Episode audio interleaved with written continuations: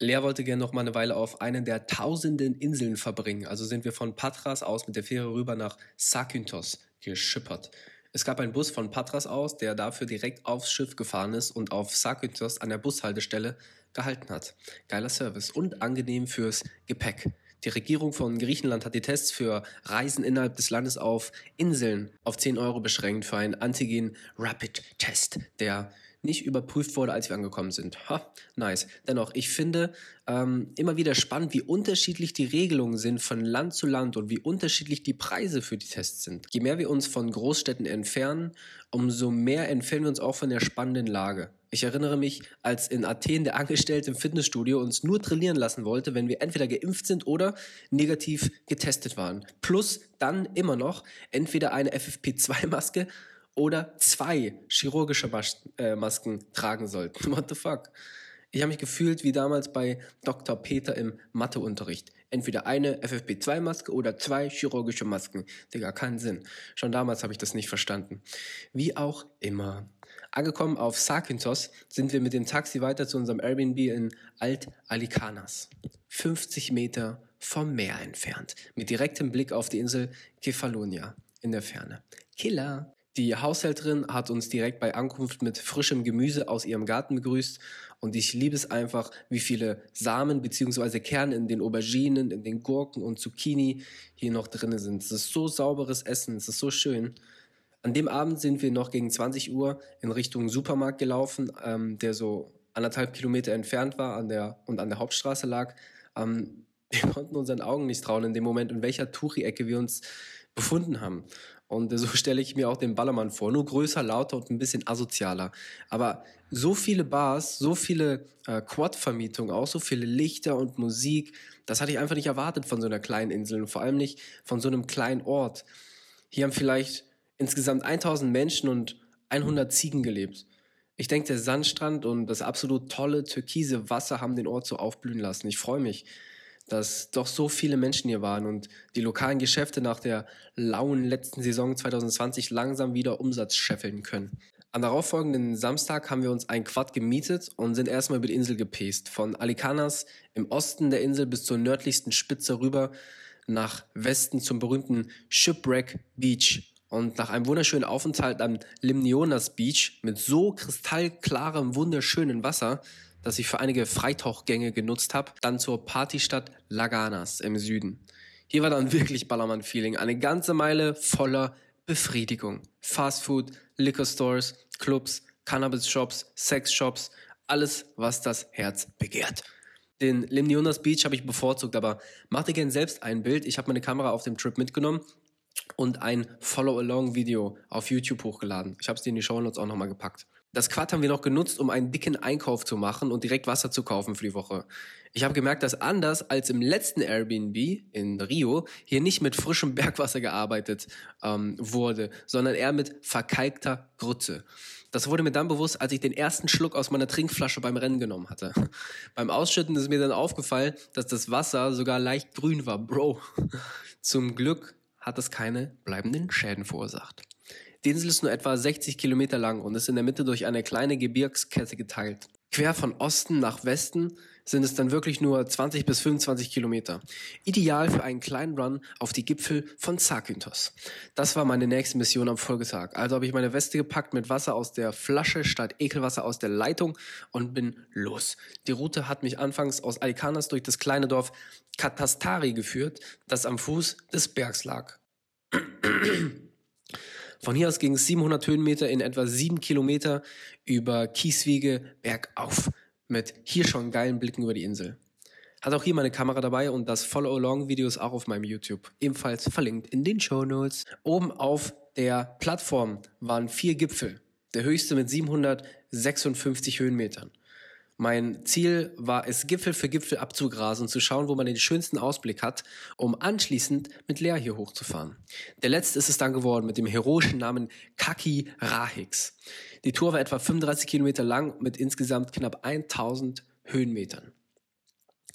Generell habe ich in den neun Tagen vier Runs gemacht. 90 Kilometer am ersten Tag durch die umliegenden Dörfer, 35 Kilometer auf die Gipfel, wie gerade beschrieben, 17 Kilometer zu einem kleinen Strand, etwas die Küste hoch Richtung Norden und dann an dem Morgen, wo ich diesen Post geschrieben habe, elf Kilometer nochmal hier durch kleine Dörfer und den Olivendschungel.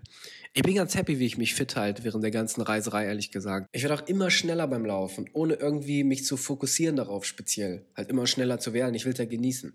Ich denke, das liegt daran, dass ich jetzt extrem darauf achte, ähm, also auf die Technik achte, dass ich beim Aufkommen auf dem Boden auf dem Mittel- und Vorderfuß lande.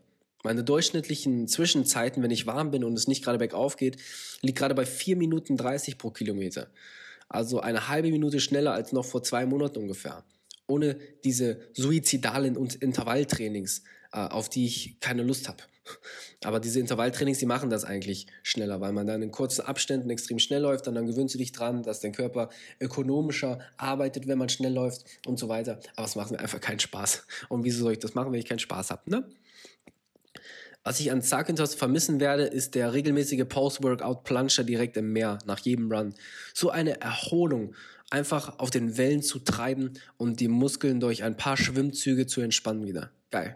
Auch morgens hier runter zu gehen an Tagen, an denen ich nicht gelaufen bin, war einfach nur ein schöner Start in den Tag. Barfuß am Strand entlang, wenn die Sonne gerade aufgeht und einfach die Stille genießen. So schön. Vorgestern hatte ich außerdem endlich von meiner Notarin aus Deutschland erfahren, dass der Firmenverkauf von meiner Remeda durch ist. Jesus Christ! Also habe ich mir einen Roller geschnappt hier für einen Zehner, bar auf die Hand vom Verleih und bin nach Sarkintos Stadt gefahren. Das sind so 15 Kilometer von da, wo wir gelebt haben.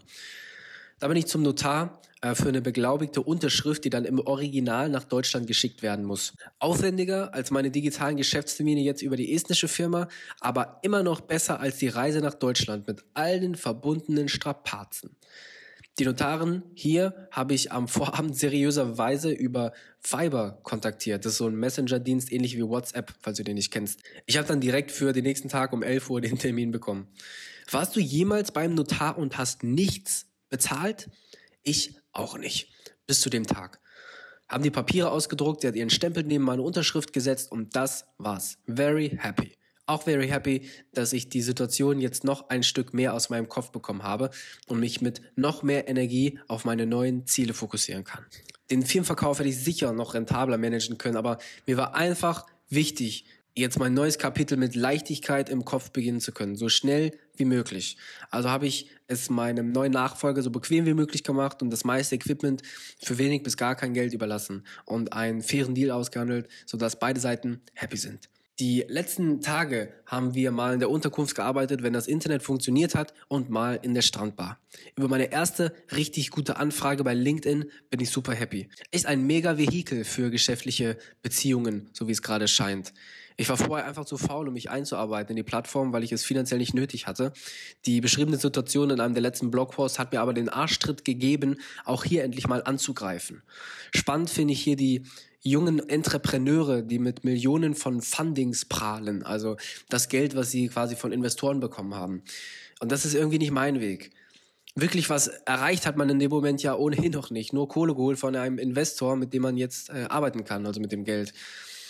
Aber das soll mir Latte sein. Ich achte nicht zu sehr auf die ziemlich oberflächliche Darstellung und neben regelmäßigem Flexen meines Office-Ausblicks kümmere ich mich um die Netzwerkerweiterung mit interessanten neuen Kunden, auch über die Fitnessbranche hinaus. Meine Gefühle gerade sind echt gut. Ich bin emotional stark und gefasst. Ich begegne Hürden mit Leichtigkeit und Vertrauen.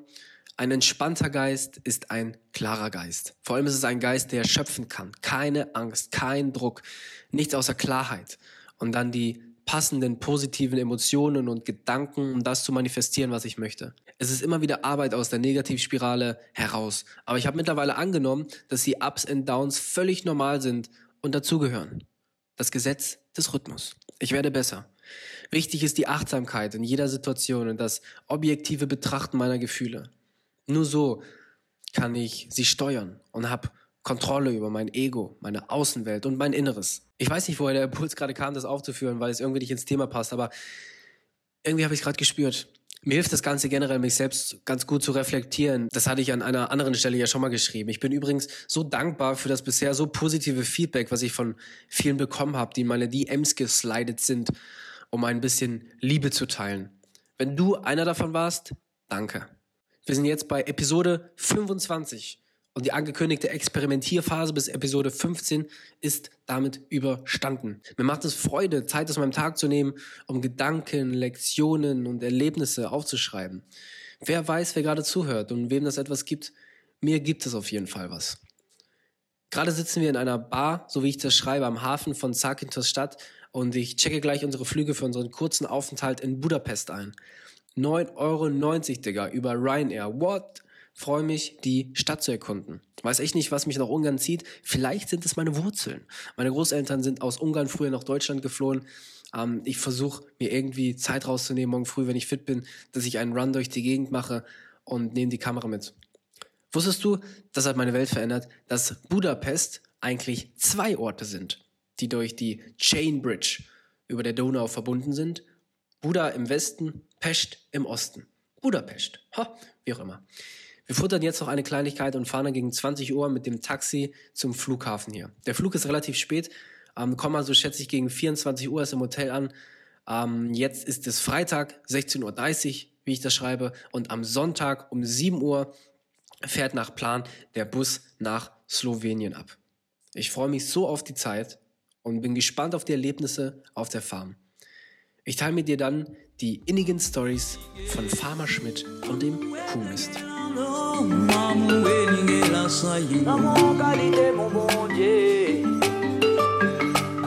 Hello, it's me again. Ich wollte dir einfach nochmal Danke sagen für die Zeit, die du dir genommen hast, um die Folge anzuhören. Wenn sie dir gefallen hat, pack sie gerne deine Instagram-Story und verlink mich at hendrik.now. Dort findest du mich auf Instagram und du kannst gerne meine DMs sliden, um äh, Rückfragen dazu zu stellen zu der Folge oder einfach konstruktive Kritik zu teilen oder einfach Liebe.